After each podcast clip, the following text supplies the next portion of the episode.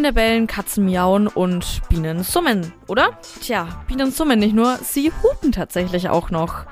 Das klingt dann zwar ähnlich wie das Summen, ist aber viel kürzer und eher so ein kleiner Bip-Bip-Ton. Und das klingt dann so.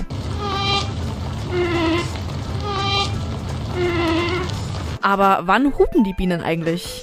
Ja, das machen sie, wenn sie überrascht sind, zum Beispiel wenn sie aus Versehen mit einer anderen Biene kollidieren oder überkrabbeln. Ist also quasi gleichzusetzen mit einem Huch oder einem Upsi, tut mir leid. Und damit habe ich auch auf jeden Fall wieder was gelernt, was mir ewig im Kopf bleiben wird, anstatt dem Regalfach, in dem mein Honigglas steht.